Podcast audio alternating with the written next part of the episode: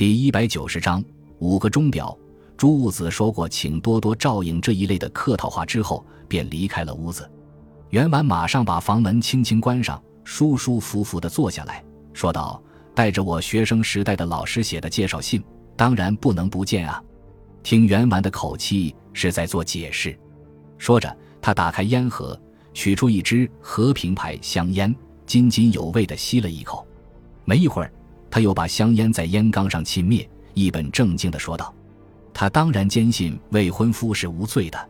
假如光是这一点，来头再大的介绍信也不顶用。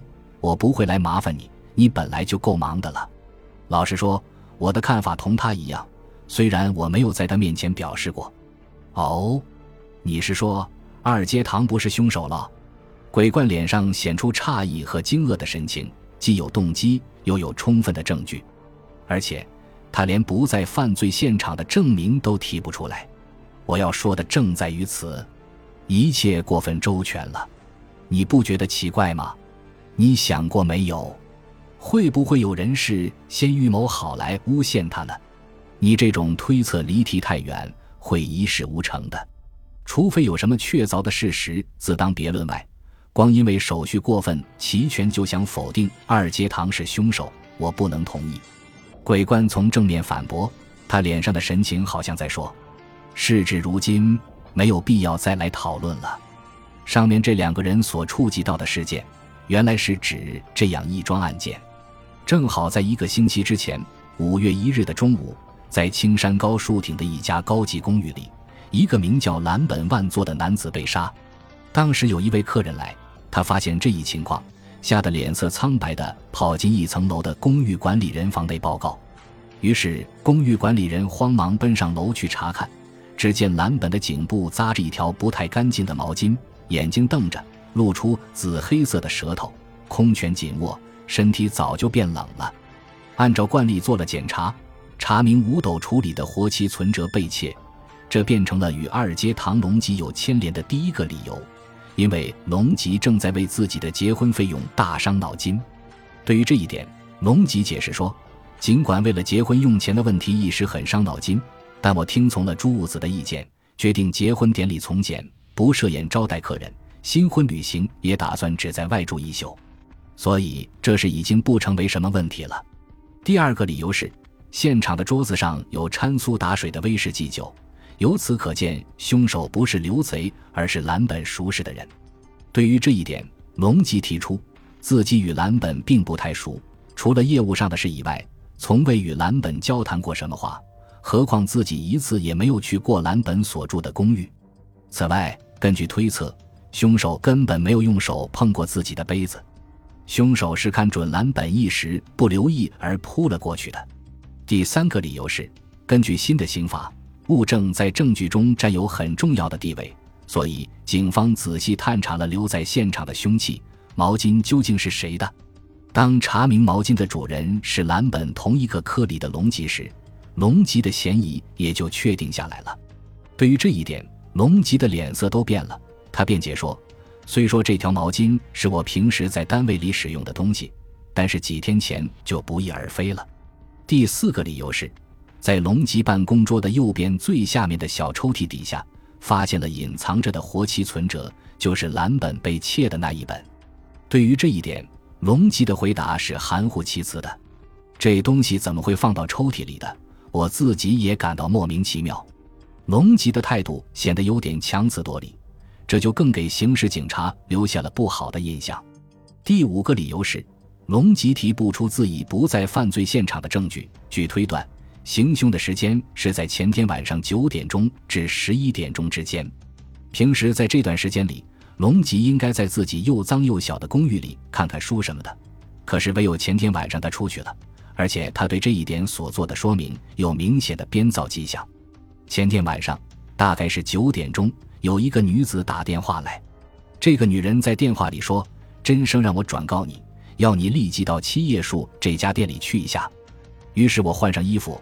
慌忙离家赶去，龙吉说道：“这个正处在青春期的青年，发色乌黑，前额短窄，还留着孩子的稚气。他脸上的表情很认真。然而他越是认真，就越像早就预料到而将事先准备好的词儿背一通似的，给人一种显然是编造的感觉。他所说的真声是朱兀子的姓。七叶树，这是一家什么店？咖啡馆。电话里说在靠近沈宝町的交叉路口，你到那马上就能找到。可是我找了半天也没找到。我把十字路口的两侧和里侧的房子挨着门面找过了，依然没有。我走着找着，花了一个半小时，弄得精疲力尽，只好回家。第二天我碰到真生，问他是怎么回事。真生说。他根本没有托人打过这种电话，这时我才明白我是受谁的骗了。你在路上没有遇见过什么熟人吗？没有，一个认识的人也没有遇见过。龙吉颇似懊恼地咬着嘴唇。尽管龙吉否认作案，警方还是把这件案子送呈检察厅处理了。那么，你是认为另外有一个人事先布置了圈套？鬼怪问道。袁丸慢慢的。简直很有把握似的，轻轻点了点头。他的相貌没有什么特别，但是长着一对明亮深邃的眼睛，给人以富于理智的印象。袁完和鬼官不同，念的是经济专业，要不是干上了现在这一行，今天一定是某某公司的处长、科长一级的人物。二科的人都很用功，袁完也不例外。前些时候还看到他在复习凯因斯，凯因斯，英国资产阶级经济学家。的经济学原理呢？那个人可能了解蓝本被杀后，我们就要发愁了。袁丸说：“这里的我们当然是指侦查二科，这事可不许外传哦。”今年年初，我从一个熟识的贸易商人那里听来一件趣事：某公厅经理部的一个年轻的会计科科员，乘着凯迪拉克到处兜风，他过着豪华奢侈的生活。纳妾两名，在贸易公司投资，在热海买了别墅。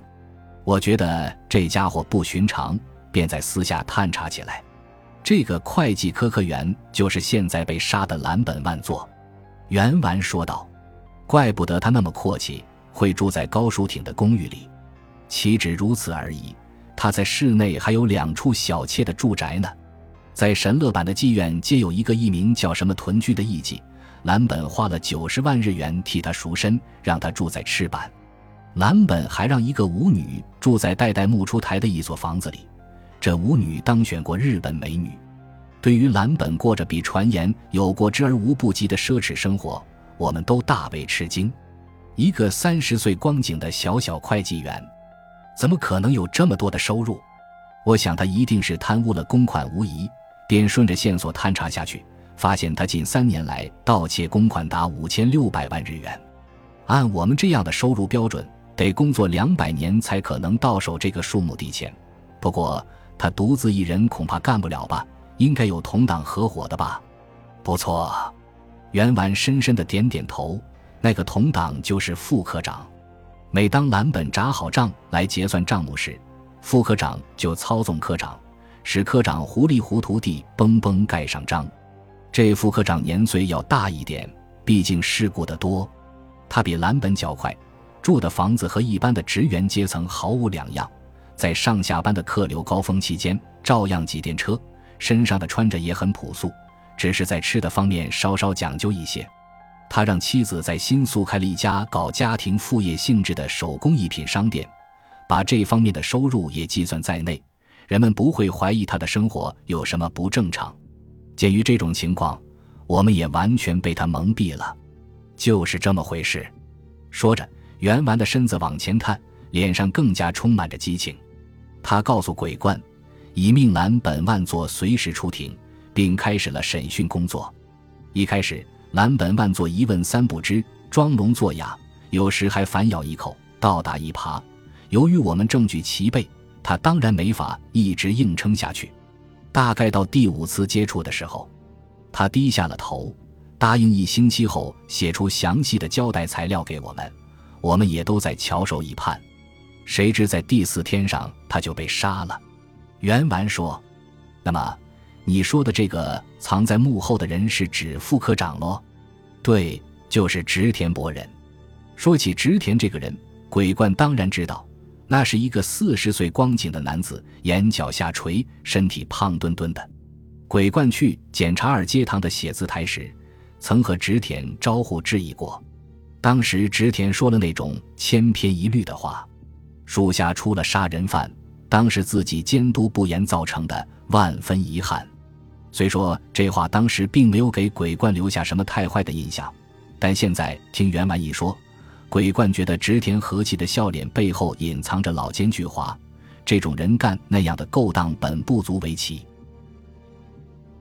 感谢您的收听，喜欢别忘了订阅加关注，主页有更多精彩内容。